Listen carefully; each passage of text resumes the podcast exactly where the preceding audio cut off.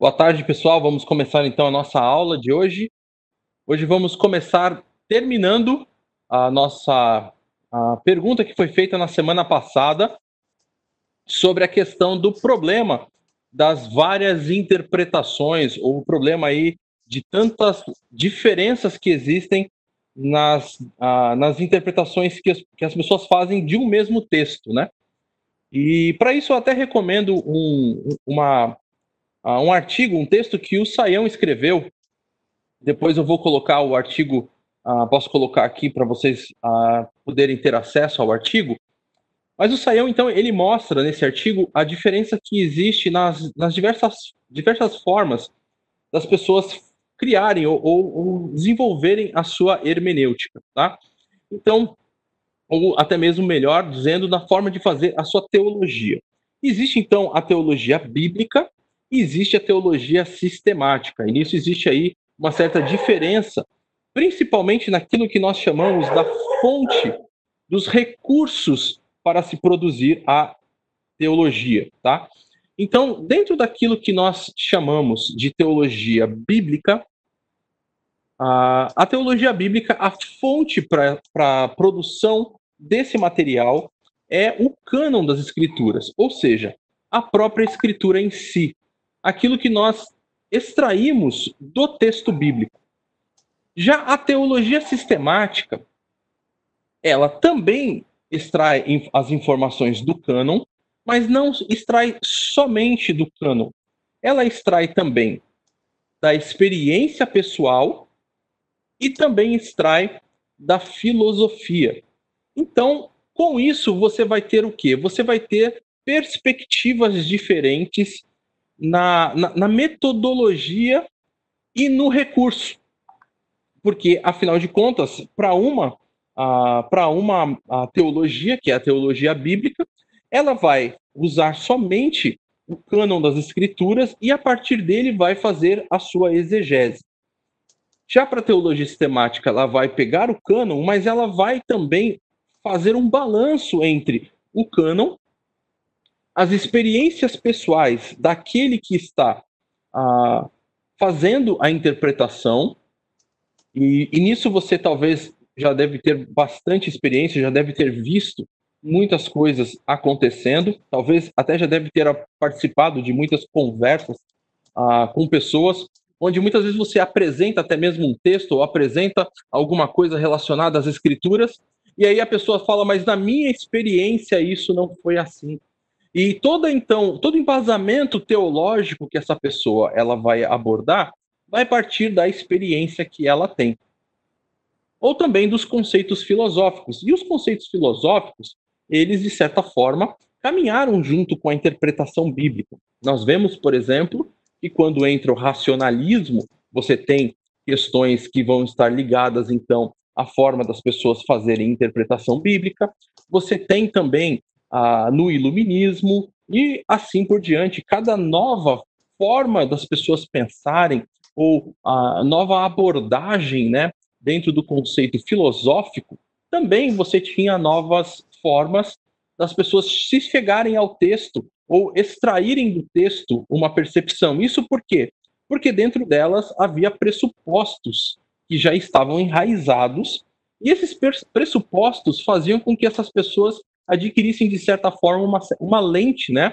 um óculos próprio, que fazia com que a, a o texto adquirisse um certo colorido, um, um, um, uma certa nova coloração, diferente daquilo que tem a coloração para uma outra pessoa, porque ela tem outros pressupostos.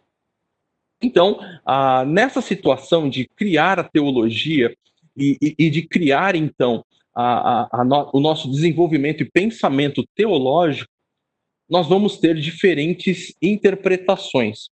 Mas nem sempre, e até mesmo é interessante você observar que até em outros campos, né, você tem ah, situações mais ou menos, ou, ou, ou, de certa forma semelhantes. Essa semana eu estava vendo uma discussão ah, de um canal, não, não, vale a pena a gente falar até questão de nomes e tudo assim, mas ah, um dos debatedores ele estava falando: nós dois estamos com os mesmos fatos nas mãos.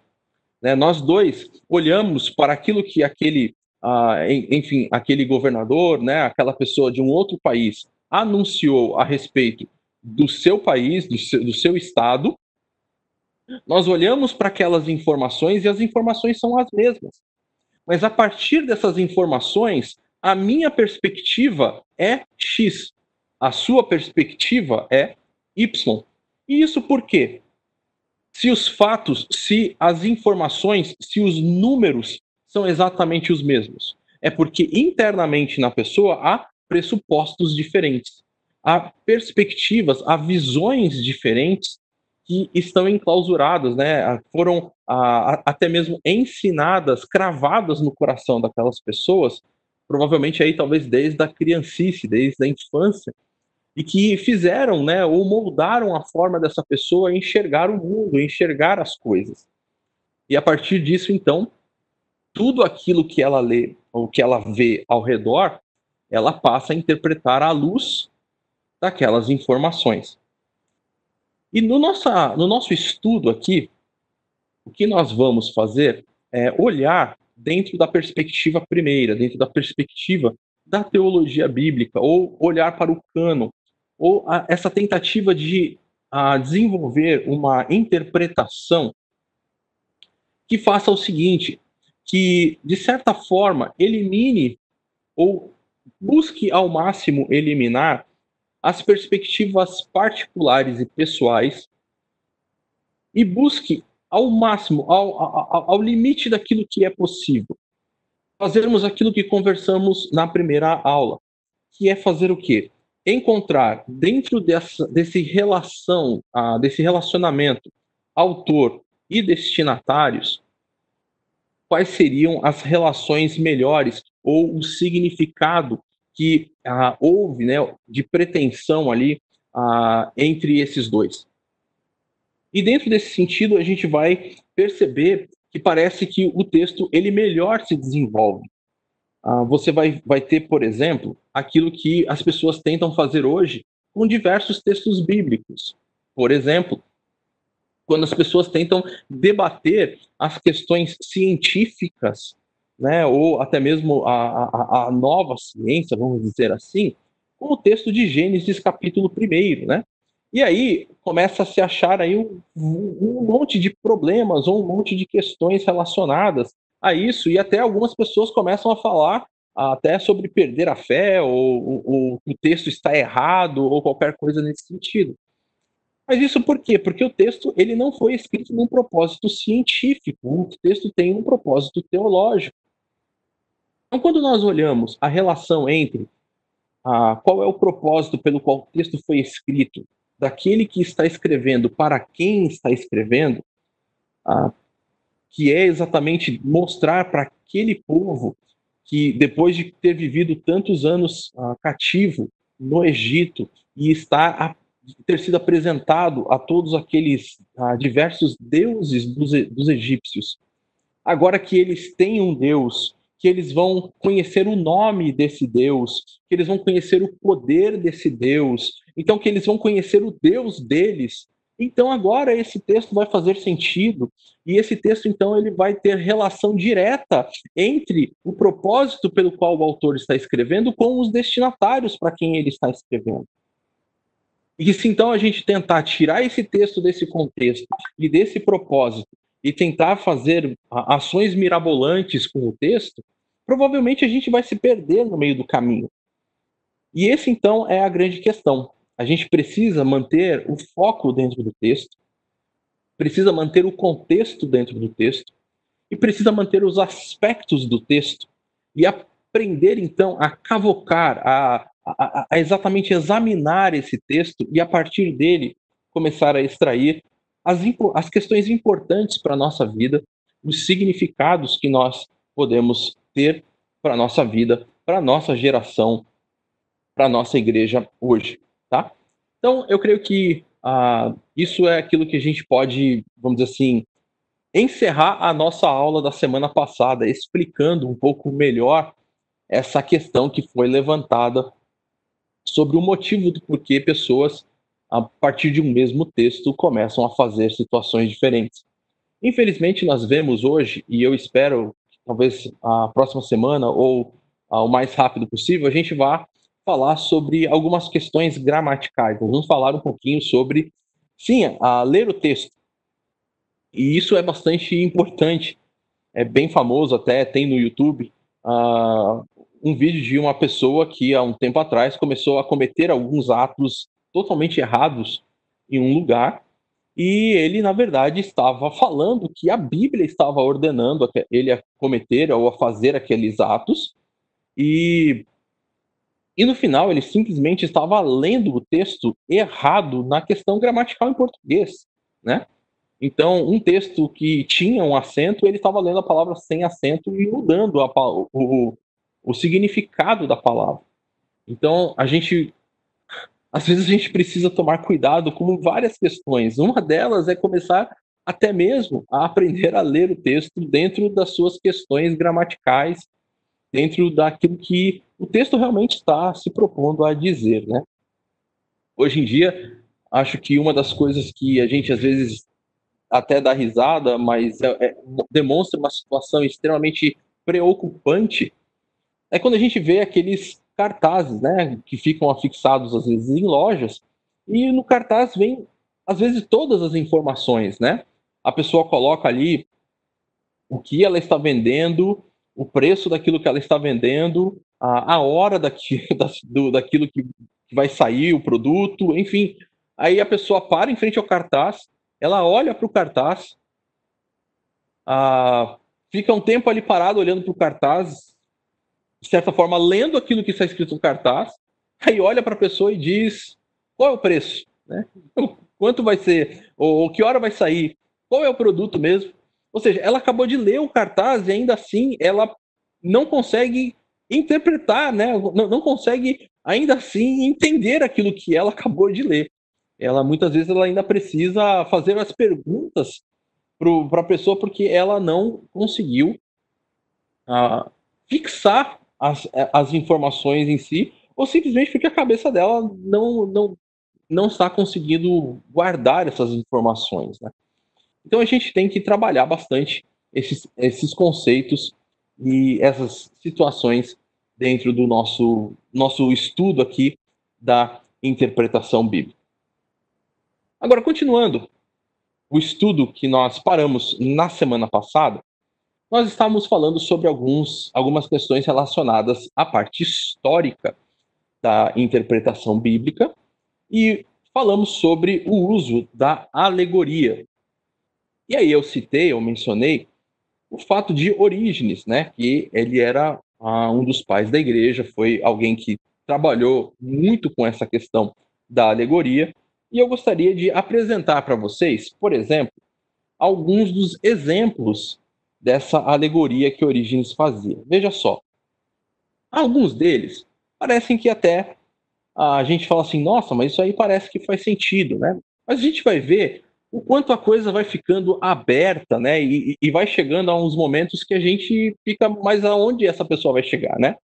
Veja aí, por exemplo, ele vai dizer que a arca de Noé simboliza a igreja e Noé simboliza Cristo. Depois disso, ele vai fazer uma analogia sobre Rebeca buscar água no poço.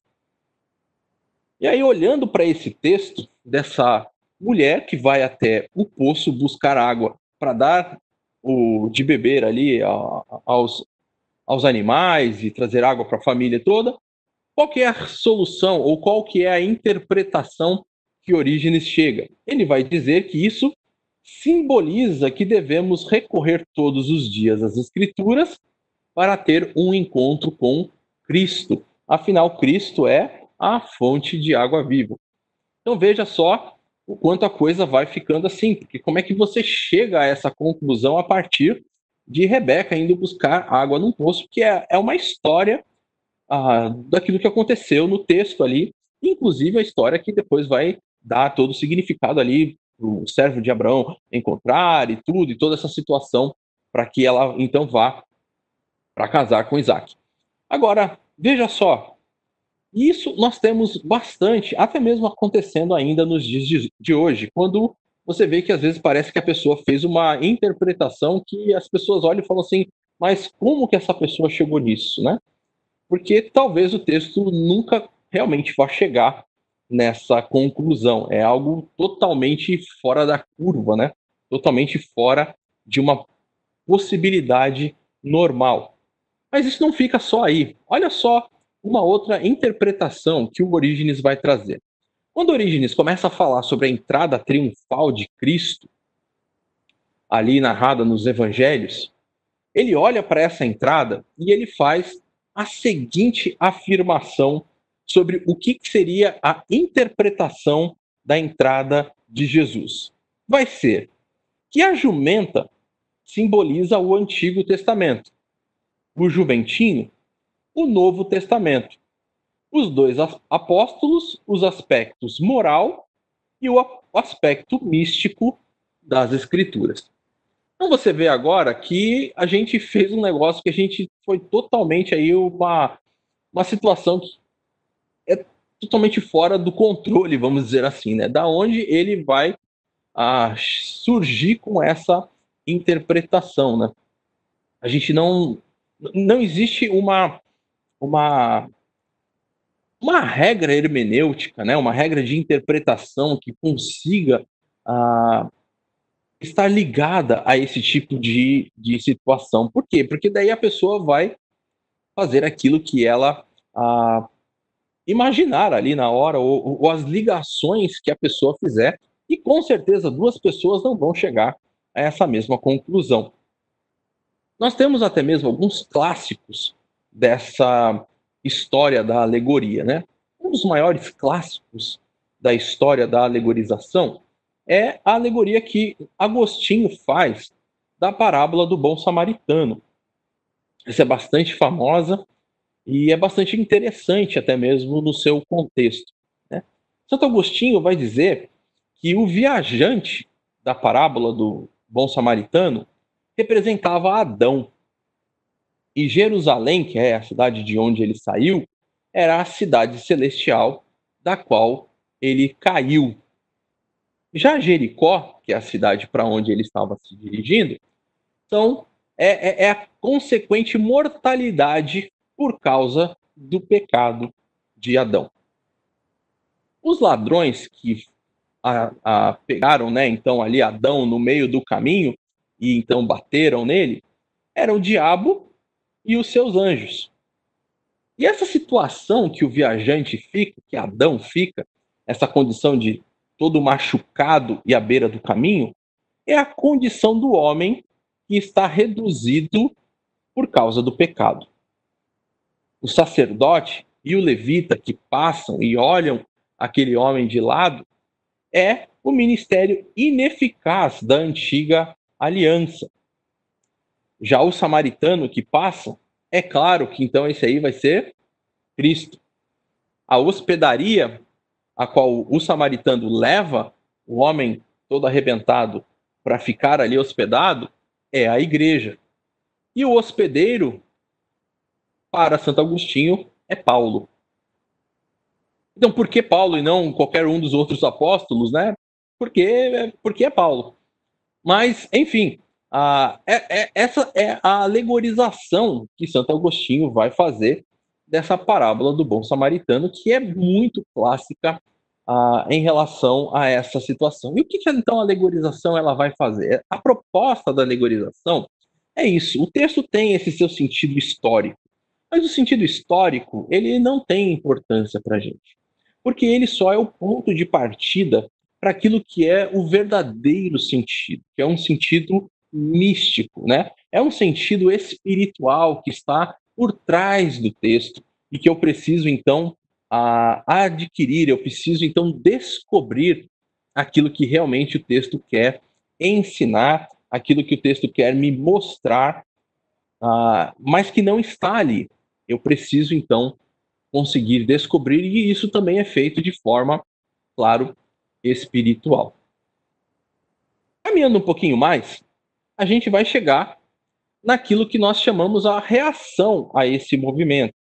Essa reação é chamada de reação antioquiana ou reação antioquena, depende aí do livro que você está usando e como é que a, o autor ali ele vai trabalhar. Mas é uma reação específica a essa interpretação alegórica. Essa cidade, a cidade de Antioquia da Síria, e ela, ela, ah, os pais ali da igreja, né, os estudiosos que ficavam naquele lugar, eles estimulavam as pessoas a ter uma atenção muito meticulosa ao texto. Ah, Diodoro, no ano 393, ele criou uma obra chamada Que Diferença Há entre Teoria e Alegoria, onde teoria seria o sentido autêntico do texto, que contém metáforas e afirmações explícitas, mas é o sentido normal do texto, é aquilo que o texto realmente quer nos ensinar. Luciano, que viveu aí entre o ano 240 até 312, ele foi, de certa forma, aquilo que é chamado de o fundador dessa escola de interpretação. Ou seja, dessa escola, alguns chamam de escola de interpretação literal, uh, mas eu prefiro esse termo de escola de interpretação normal do texto, tá? Aqueles que têm olhado para o texto, percebido as figuras de linguagem, percebido ah, as suas diversas metáforas, sinédroques e, e todos os, os tipos de figuras que o texto traz, mas entendido que o texto tem um sentido normal e que esse sentido normal deve ser buscado, entendido e que esse sentido normal ele é sim um sentido espiritual porque ele é a palavra de Deus. E sendo a palavra de Deus, ele revela a vontade do próprio Deus para que nós vivamos, conheçamos a Deus e possamos agradá-lo em tudo aquilo que nós estivermos a fazermos, pensarmos e enfim. Então, nesse sentido, o texto já é espiritual, por ser a palavra de Deus. Então, não há uma necessidade de uma busca de um sentido espiritual, porque o texto é espiritual, porque ele é em si a palavra de Deus. Então essas pessoas, elas entendiam que a alegoria em sentido havia uma alegoria em sentido literário, mas não num sentido de um método de hermenêutica, tá? Então o que, que a escola de Alexandria ou aqueles outros pais faziam como Orígenes é que eles adotaram a alegoria como um método de interpretação. Já os pais antioquenos eles adotaram essa interpretação normal como método de interpretação, tá? Então, a alegoria existe como uma figura de linguagem, afinal, existe a figura de linguagem alegórica, como uma parábola estendida, né? Ela é uma alegoria. O próprio texto de Gálatas, Paulo vai dizer: olha, isso que eu estou falando a respeito de H é uma alegoria.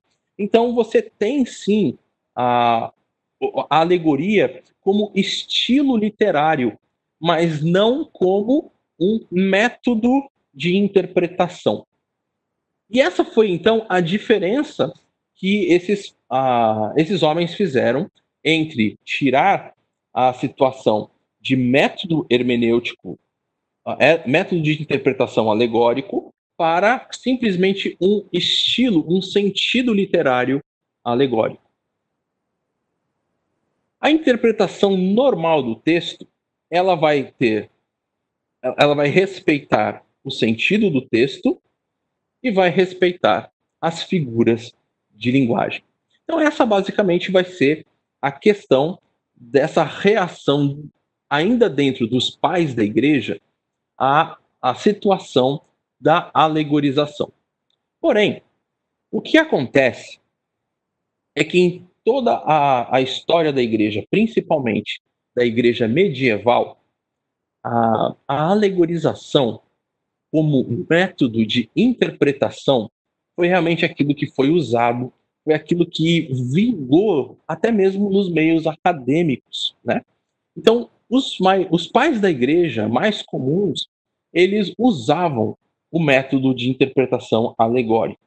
Não eram todos, você sempre tinha ali um ou outro que recusava usar esse método. que voltava, ou que tinha, ou fazia parte dessa escola de Antioquia. Mas a maior parte dos pais da igreja, a maior parte dos acadêmicos da era medieval, eles adotaram a escola a, de interpretação alegórica como o método melhor de interpretação das escrituras. Isso foi crescendo até chegar uma época da história da igreja muito conhecida por nós e que é extremamente importante, que é aquela que nós chamamos de época dos reformadores. Então, a época dos reformadores foi uma época de resgate da hermenêutica.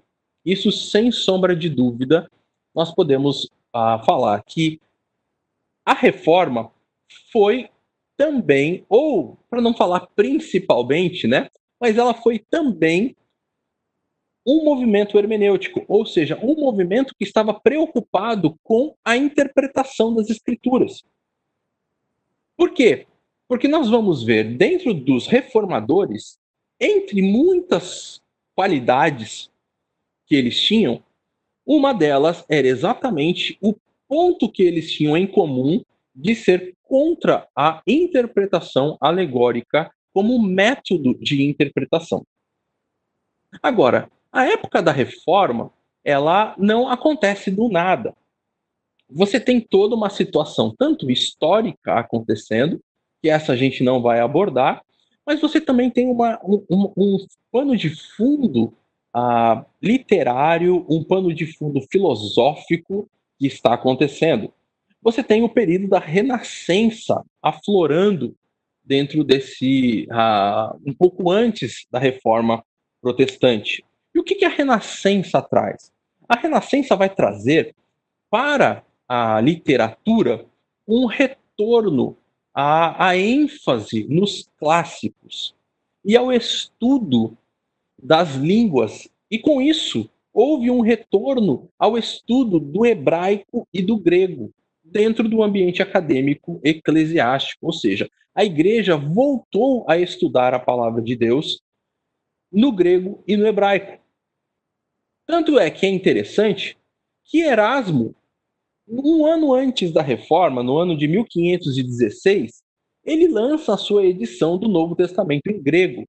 E você vê então esse pessoal todo ah, mergulhando no estudo do Novo Testamento. Esse pessoal ele está ah, vibrando com estudar o texto grego e também o texto hebraico. O próprio Lutero foi uh, um estudioso do grego e do hebraico que traduziu o texto bíblico do, gre uh, do grego e do hebraico para o alemão.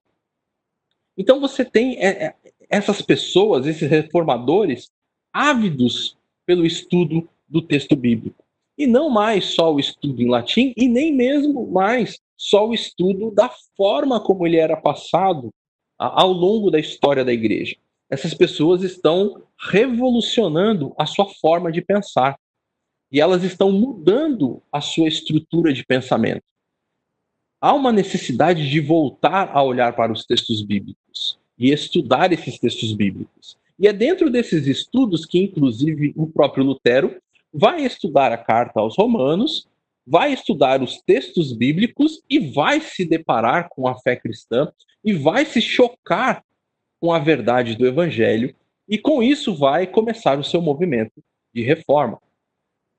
Então, Zuck mesmo, ele vai colocar no seu livro, aquele livro que nós ah, falamos na semana passada, que o movimento da reforma protestante, sem sombra de dúvida, ele é sim um movimento de reação contra o mau uso das escrituras pela teologia medieval. Ah, creio que vocês já devem ter ouvido aquela famosa frase, né, aquela famosa até brincadeira que fala que a discussão era sobre quantos anjos, né, dançavam ali na ponta de uma agulha. Essa situação não, não tem ali muitas questões, não, provavelmente ela realmente nunca aconteceu, mas nós temos, e se vocês quiserem, depois a gente, eu posso até recomendar alguns livros. Ah, tem um livro chamado Manuscriptologia do Novo Testamento, ah, que o autor ele traz toda a história da, da questão do, dos escritos né, do Novo Testamento, e nisso ele traz bastante informação, principalmente de Erasmo, e do tempo que Erasmo passa em Paris, e das discussões que Erasmo presenciou ali em Paris a respeito das discussões teológicas do tempo ali uh, ainda anterior à Renascença, né? E, e, e todo aquela, aquele monte de coisa relacionada ao iluminismo, né? Então você percebe o quão, o quão vazias eram as discussões teológicas ligadas a essa parte da alegorização. Então, dentro desse, uh, desse, dessa questão toda, o que estava em jogo? Uma das questões principais que estava em jogo é que a, a igreja ela é que detinha o poder a respeito das escrituras. Então, a autoridade estava nos líderes da igreja e não na palavra de Deus. Então, eles é que diziam o que o texto bíblico diz e não o texto bíblico é que dizia para eles como eles deveriam viver, como eles deveriam se portar. E esse era um grande problema que nós tínhamos, né, ou que nós temos em relação a essa era, né, esse tempo da igreja primitiva. Ah, então, Lutero, que vai ser o primeiro grande reformador aí, ele vai começar a trabalhar ou lidar com esse problema. E como que ele vai começar a lidar com isso? A primeira coisa que ele vai fazer é que ele vai romper com a abordagem alegórica e não só vai romper com ela, mas ele vai denunciar a abordagem alegórica. Olha só o que Lutero vai dizer. Ele vai dizer que alegorizar é manipular o texto bíblico. E aí nós temos então essa frase, ah, é uma frase muito forte de Lutero. Pessoal, se alguém tiver alguma pergunta, você pode fazer pelo chat. Ah, os microfones estão todos fechados, mas o chat está aberto, tá? Então, se você quiser fazer alguma pergunta, escreva essa pergunta aí no chat que ela vai aparecer aqui para mim. E aí eu vou poder ler a sua pergunta e responder a sua pergunta, tá bom? Então, essa é a grande questão. Lutero agora, então, ele vai fazer isso. Ele vai debater, ele vai é, exatamente ir contra essa situação da, da alegorização. O que mais Lutero vai fazer? Lutero, Lutero vai criar, basicamente, ele não é o, exatamente o criador, Agostinho já, já falava sobre isso um pouco, mas ele vai dizer que o texto ele interpreta a si mesmo. Qual é a ideia disso? A ideia de Lutero é que toda vez que um cristão está diante de um texto que é um texto obscuro, ou um texto de difícil interpretação, a Bíblia sempre tem um outro texto que é mais claro a respeito daquele assunto, e esse texto então traz luz sobre o texto mais escuro. Esse texto mais claro deve ser o nosso ponto de partida e a nossa a, a nossa base para podermos entender o texto mais difícil. E nunca o contrário. Nunca o texto mais difícil deve ser a fonte principal para compreender a doutrina de algo que é extremamente complicado, porque o texto é um texto ah, difícil de, de difícil interpretação. Então, sempre você deve encontrar dentro de todo o escopo né, da palavra de Deus, onde a palavra de Deus também fala sobre aquele assunto, e como então nós podemos olhar para um texto mais simples e que possa nos ajudar a respeito disso? Para Lutero, qualquer cristão devoto pode entender as Escrituras. Isso é algo totalmente novo, principalmente naquela época. Por quê? Porque não era isso que era ensinado. Pelo contrário, a igreja é a detentora da interpretação. Somente os oficiais da igreja podem trazer a interpretação correta uh, para o texto. E ali o pessoal, então, tem uma nova, uh, uma nova visão. Peraí, como então a gente vai lidar com isso? Não, Lutero vai dizer, não é desse jeito. As pessoas, elas devem sim poder olhar para o texto e entender aquilo que o texto ah, está dizendo. Deixa eu ver aqui, parece que chegou uma pergunta. Deixa eu ver se eu consigo achar a pergunta aqui. Abrir o chat.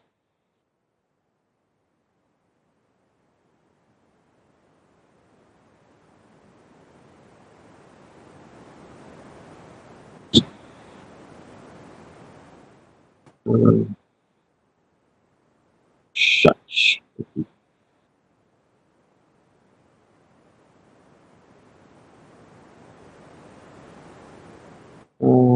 Não, me enganei. Pelo menos aqui.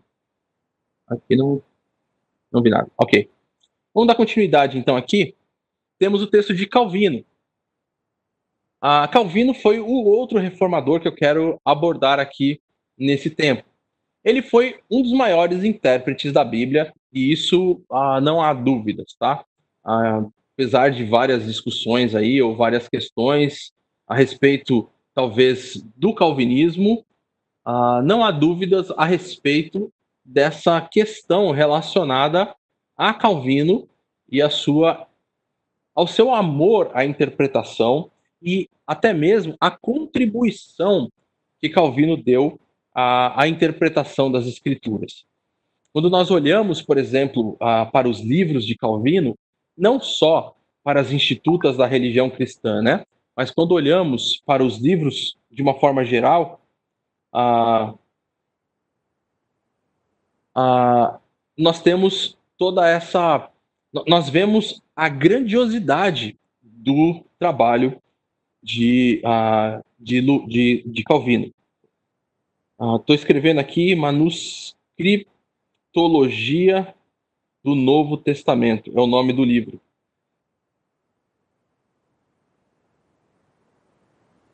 Ah, ah, então, alguém no chat perguntou sobre o nome do livro. O, li o nome do livro é esse, Manuscriptologia do Novo Testamento. Eu até estou vendo se ele está fácil para mim aqui a pegar na minha estante, mas ele não está. Se, se ele tivesse mais acessível, eu estendi a mão aqui para pegar.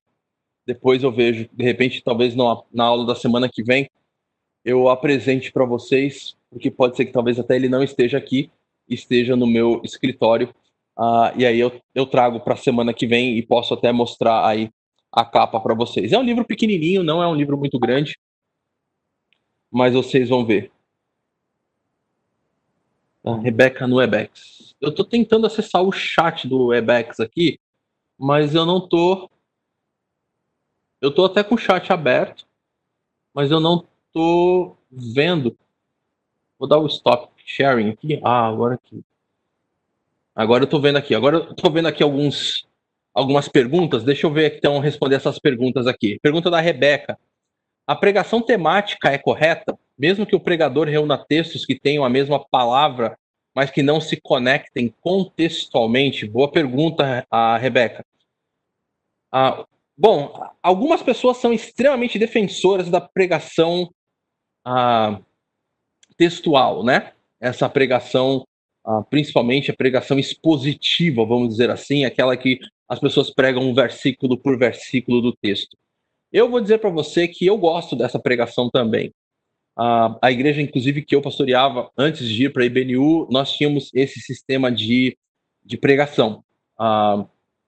Mas eu não vejo problema algum na pregação temática. A IBNU, por exemplo, nós temos temas, que são temas ah, mensais que nós usamos. Porém, o pastor, quando está pregando um tema, ele deve se ater ao texto, tá? Ele deve se ater ao texto.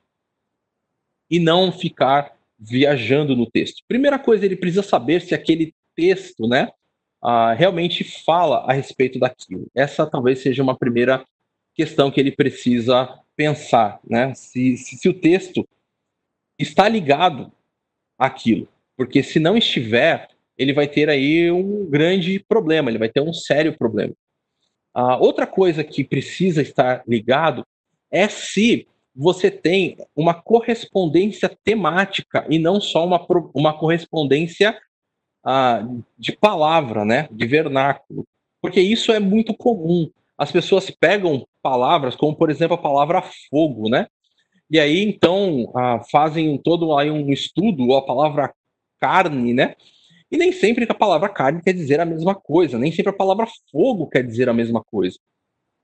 E aí, é claro, se ela estiver pregando tematicamente e usar esses textos que o tema dessas palavras não está conectado, realmente vai estar sendo um grande problema, porque você vai estar totalmente fora do contexto.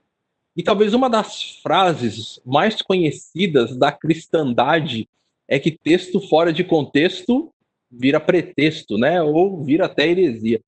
Então a gente precisa tomar bastante cuidado com essa questão, sim, tá? Precisa se tomar muito cuidado com isso. Tá? Ah, depois é colocado aqui a tradução para esmola, registrada no Sermão do Monte de Mateus 6,2, deve ser compreendida literalmente. Ah, uma boa pergunta também, a gente pode pensar no texto. Vamos abrir aqui o texto e a gente vai trabalhar aqui o texto ah, de Mateus capítulo 6, versículo 2. Vou abrindo aqui para a gente estar juntos na mesma referência. Mateus 6, 2.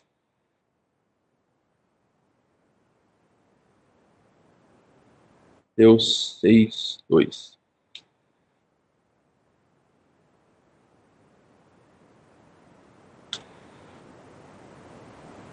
Ok, quando, pois, deres esmola, não toques trombeta diante de ti, como fazem os hipócritas nas sinagogas e nas ruas, para serem glorificados pelos homens. Em verdade, vos digo que eles já receberam a recompensa.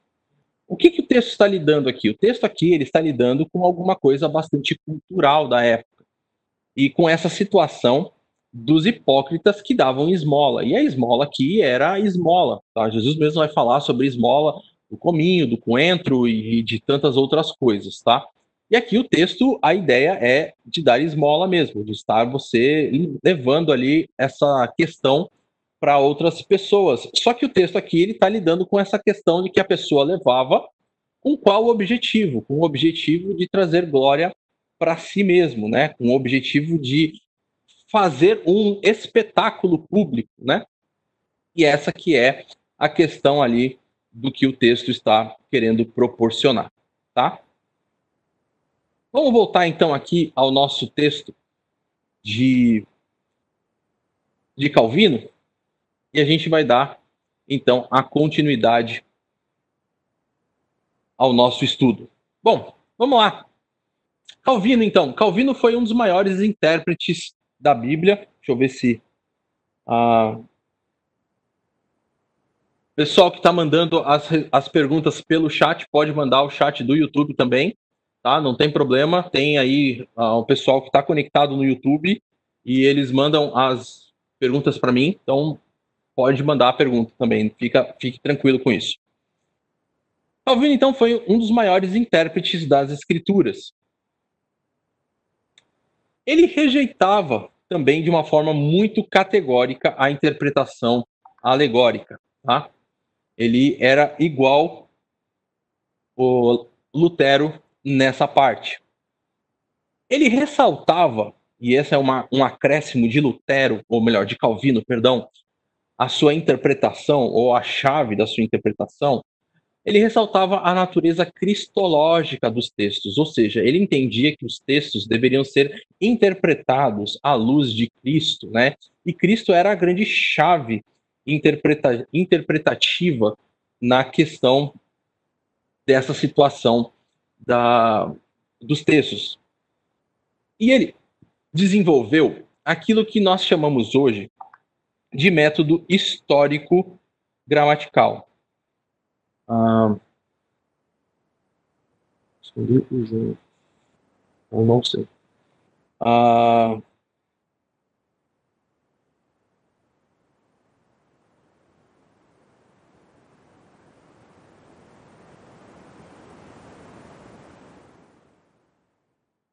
Vou tentar aqui, deixa eu ver se é isso.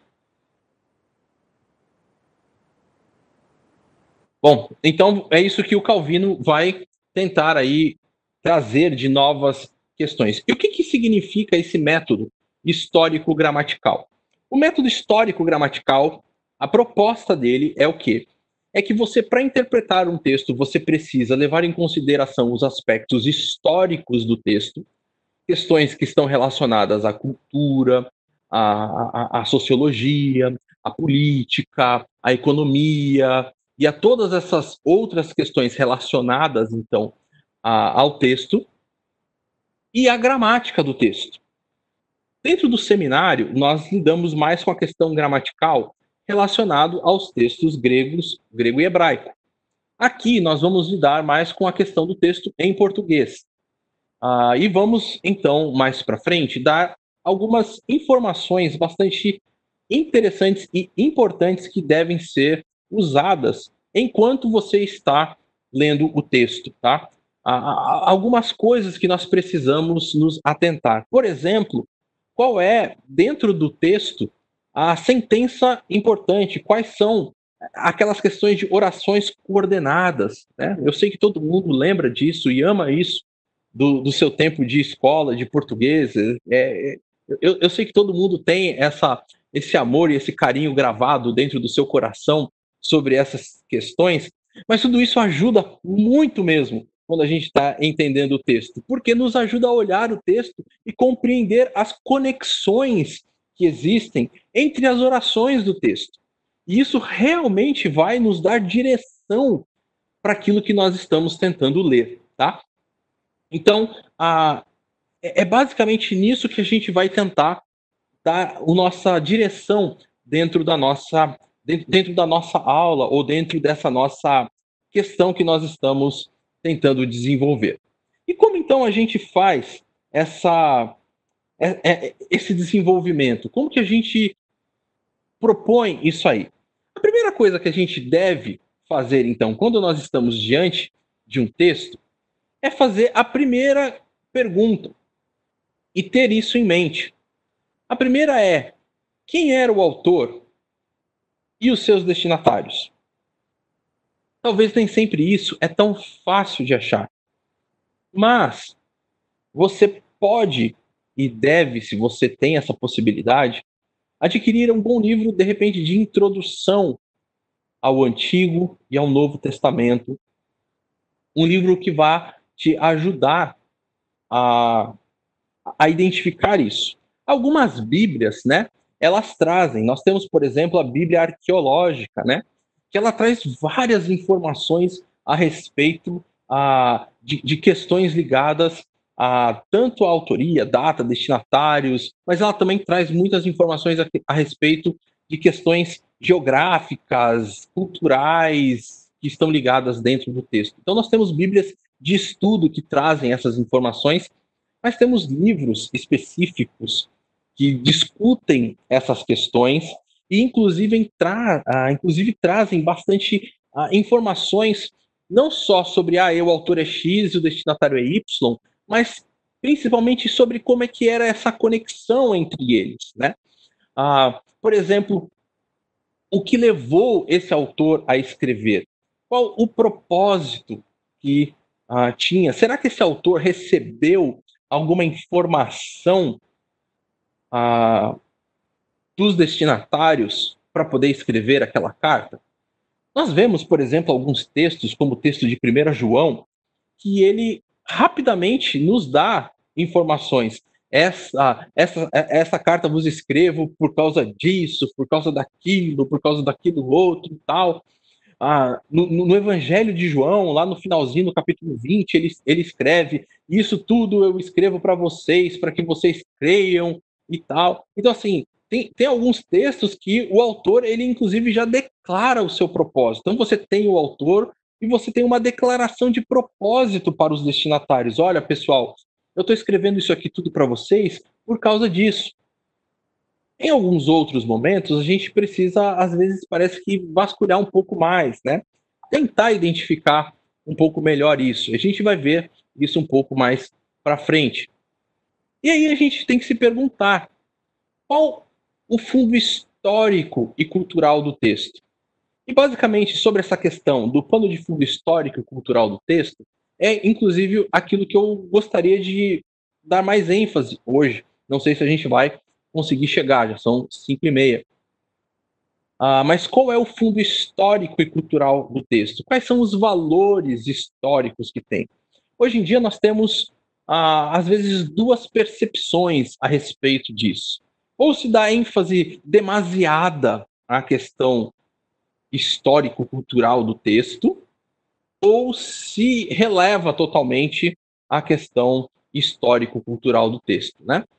E tem aquelas pessoas que então ficam defendendo o valor cultural de uma forma extremamente demasiada, ou até mesmo falando, não, isso aqui só pode, é para aquela época por causa da questão a, cultural da época, ou aqueles que já falam, não, nada que é cultural, tudo a gente precisa levar em consideração. A gente precisa encontrar um, um, um, um meio de campo, a gente precisa encontrar uma metodologia que nos ajude a entender melhor isso aí, e a gente vai falar sobre isso. Falamos um pouco já sobre isso, qual é essa intenção do autor? Será que a gente consegue encontrar isso dentro do texto? E por último, qual o significado do texto para a igreja de hoje, tá? Então essas são algumas questões aí que a gente precisa lidar com isso. Ah, a gente tem uma pergunta aqui um pouco mais teológica, não tem a ver exatamente com a nossa questão. Eu vou fazer o seguinte: perguntas que não estão ligadas diretamente ao nosso tema, a gente vai deixar para responder mais no fim do nosso do nosso uh, da nossa aula, tá? Então, perguntas ligadas diretamente ao nosso tema, a gente, li, a gente lida já direto no, no, no tema mesmo. Perguntas que não estão ligadas diretamente ao nosso tema, porque senão a gente vai perder muito tempo saindo do, te do tema para caminhar dentro desses assuntos, tá? Então, sobre essa questão de predestinação, a gente vai uh, lidar depois, mas eles não tinham exatamente uma mesma uma mesma ideia. Eles com, compartilhavam algumas coisas, inclusive Lutero leu partes das institutas, ele não leu a versão final, mas ele leu parte das institutas, tá? da religião cristã de, de Calvino, eles tinham algumas coisas que eles concordavam, mas tinham discordâncias também, tá bom? Mas assim, para explicar um pouco melhor, a gente pode fazer isso de repente numa, num, num outro horário, tá?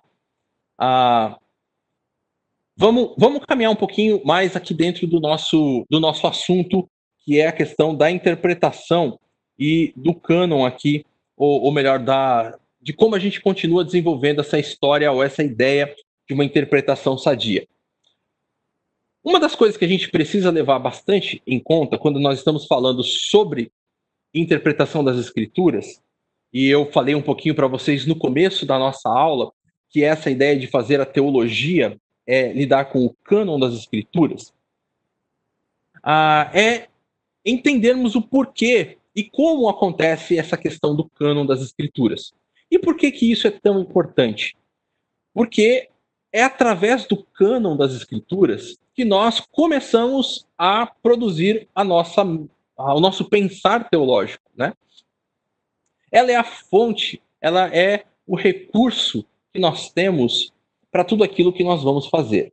Agora, o cânon ele não foi pensado simplesmente porque nós precisamos pensar num cânon.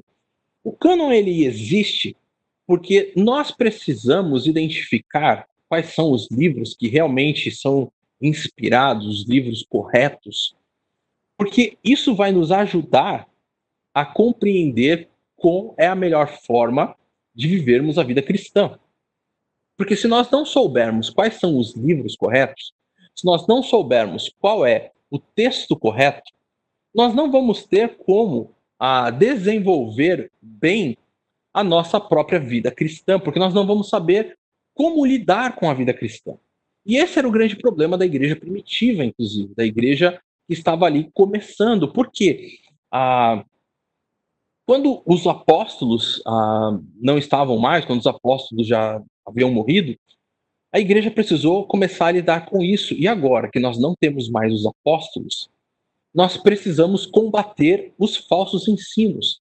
Como nós vamos fazer isso? Nós precisamos, então, saber quais são os escritos que realmente são autorizados, os escritos que realmente são a base do nosso, do nosso viver cristão. E aí, então, nós precisamos entender essa questão para que nós possamos desenvolver uma boa hermenêutica, uma boa interpretação da Bíblia. Ah, e aí, então, dois conceitos são bem importantes. O primeiro desses conceitos é o, é o conceito daquilo que é revelado, ou o conceito da revelação. O que, que é revelado? Revelado é tudo aquilo que Deus decidiu revelar. E Deus decidiu revelar a si mesmo, dentro daquilo que nós podemos conhecer dele e daquilo que ele quis revelar, o seu caráter, o seu propósito, a, o seu plano. E tudo isso nós podemos conhecer através da palavra de Deus. E o conceito da inspiração é que ela é o processo que Deus usou para comunicar a sua mensagem por escrito através de homens que ele escolheu e que então o Espírito coordenou todo esse trabalho de criação e desenvolvimento desse texto ah, para que esses textos eles correspondessem exatamente aquilo que é a vontade de Deus, a palavra de Deus, tá? Então, toda essa, é, é, essa ideia ou essa situação que nós temos relacionada ao cânon, ela é muito importante exatamente porque ela vai nos trazer essa, a, essa informação daquilo que é importante para a gente lembrar sobre isso, tá?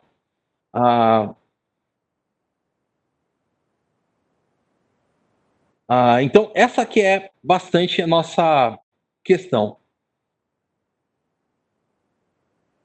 Tem uma pergunta aqui da Rebeca que ela fala sobre aplicação textual. Todo texto é cabível para adaptação numa aplicação textual mais pessoal. A gente vai falar sobre isso, Rebeca, ah, na questão da, da, de quando nós falarmos principalmente sobre as questões culturais, tá? Ah, agora, você sabe que tem textos, por exemplo, quando Paulo vai falar sobre a situação, por exemplo, traga para mim a minha capa, traga para mim Marcos, né? Venha junto com Marcos. Então, assim, você tem textos que você tem uma situação extremamente particular, né? Você tem textos de, de Deus falando diretamente com uma pessoa, né? Então, esses textos são textos muito particulares, né? Então, esses textos, eles não vão lidar com um contexto mais geral. Tá? Ele, é um, ele, é um, ele é um texto bem mais particular, bem mais singular. Tá? Vamos pensar como é que foi formado o cânon do Antigo Testamento. O cânon do Antigo Testamento é dividido em três partes, tá? que é a parte da Torá, do Nevi'im e do Ketuvim, ou seja, a lei, os profetas e os escritos. É dividida só nessas três partes. Então, a nossa Bíblia é dividida entre o Pentateuco, os livros históricos, os livros poéticos, profetas maiores, profetas menores. A Bíblia hebraica não, tá? Ela é dividida só nessas três partes. A, a, o cânon que nós chamamos de cânon consonantal, ele tinha 24 livros. Isso porque ele juntava muitos livros, tá? Por exemplo, os livros dos 12 profetas menores, eles formam um livro só. Então você não tem essa grande variedade de livros, eles são mais resumidos nessa quantidade. São, é o mesmo conteúdo, mas ele não é dividido, né? Livro de ah, Malaquias, Oséias, é, é um livro só, é visto como um livro só, tá? Depois disso, nós temos o cânon massorético. Esse já tem os 39 livros, tá? Essa ideia de massora é a ideia de transmissão. É quando então foi transmitido o texto, né? Foi colocado então todos os sinais e todas as, as outras questões relacionadas ao texto. Esse texto então já foi modificado ah, dentro dessa situação e inclusive foram colocadas algumas novas ah, situações. Uma delas foi dividido os textos, né? Foram divididos os ah, os livros. É interessante você ver até mesmo a disposição que você tem dentro do, do texto massorético, né? Você tem, por exemplo, a, é, ele é bem diferente do nosso texto, né? Você vai ter, por exemplo, na, no texto massorético, o texto de Ruth, ele vai ficar logo depois do texto de Provérbios. Ah, isso é bem interessante porque ele, ele parte de uma, de uma situação bem interessante, porque o, o, o ápice, vamos dizer assim, do livro de, de Ruth é quando Boaz diz que ela é uma mulher virtuosa, ali no capítulo 3. Né? E o texto de Provérbios termina com o capítulo da mulher virtuosa. E, de certa forma, Ruth ele é uma exemplificação aí dessa, dessa questão de, de, da mulher virtuosa, né? Então é interessante você pensar nessa, nessa formação do cânon, né, do, do Antigo Testamento, do cânon massorético. Porém, você também, também tem também a Septuaginta, ou Septuaginta, como alguns dizem. Ela é aquela chamada versão dos 70, tá? Existe aí um, um, uma série de lendas aos 70 ou 72 anciãos de Israel que foram trazidos a Alexandria para traduzir o texto. Ah, é, tudo isso está registrado na carta de Aristeas, ah, que conta que esses anciãos terminaram em 72 dias, uma dessas ah, versões, a tradução da lei, a tradução do Pentateuco. Ah, eles foram separados em câmaras diferentes, individuais, e eles então produziram ah, 72 versões exatamente idênticas. E isso era uma comprovação da inspiração divina do texto. Então, essa é essa questão que existe aí mística por volta dessa da questão do cânon do Antigo Testamento.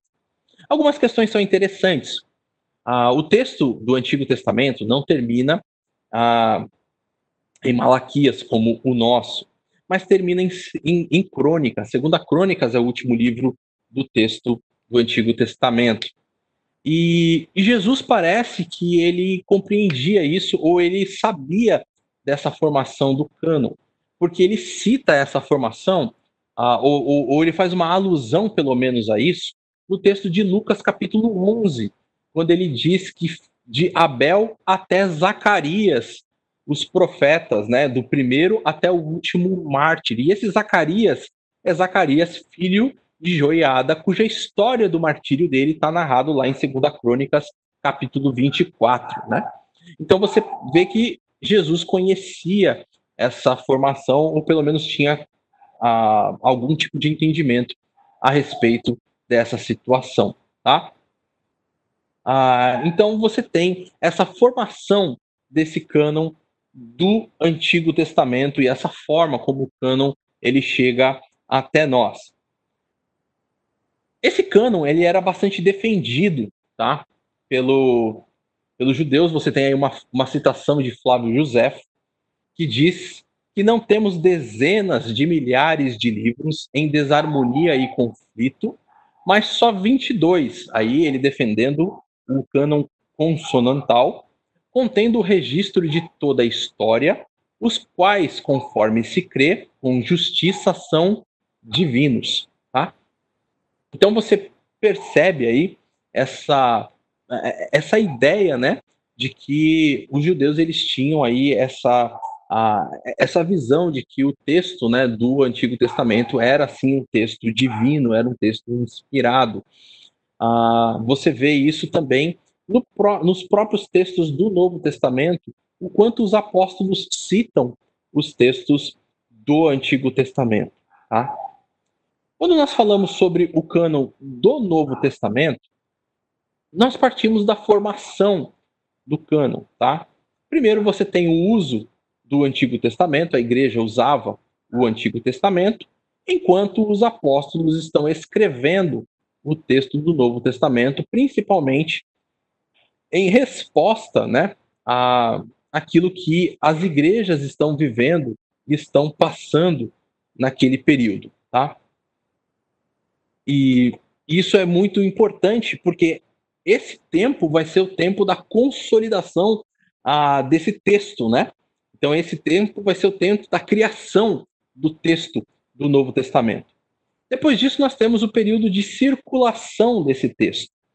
Então, um período em que as cartas, os evangelhos né, e todos os textos do Novo Testamento, eles vão circular entre as igrejas e vão passar a ser conhecidos por todas as igrejas de todos os lugares, Ásia, Europa, a, a, o povo a, aqui mais o Egito, coptos, a, né, da região da Cóptica, um, um povo mais ali para o lado a, do da norte da África. Então você tem toda essa região onde você tem a igreja recebendo textos e, e, e, e fazendo esses textos circularem, né?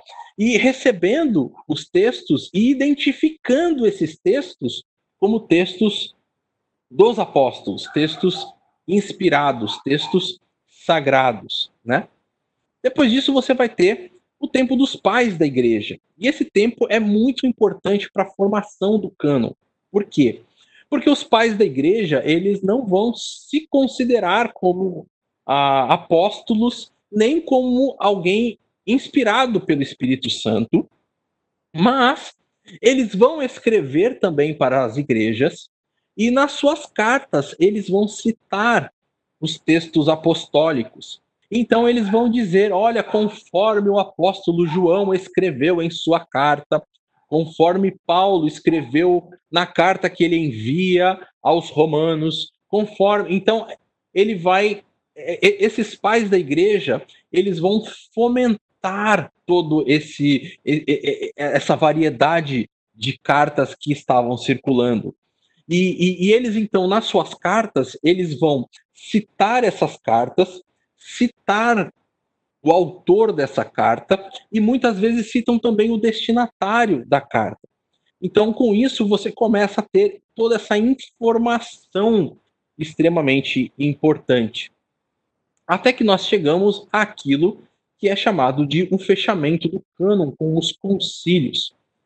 Tudo isso é muito importante porque você tem essa história acontecendo. Desde o período apostólico, onde o próprio Lucas e João mencionam que haviam testemunhas oculares, né? Pessoas que viram e ouviram Jesus. João mesmo diz que ele é um desses que viu, ouviu Jesus. Você tem ah, depois o período de circulação, onde eles estão escrevendo, o período dos pais da igreja, onde pessoas já começam a se preocupar com essa questão do cânon.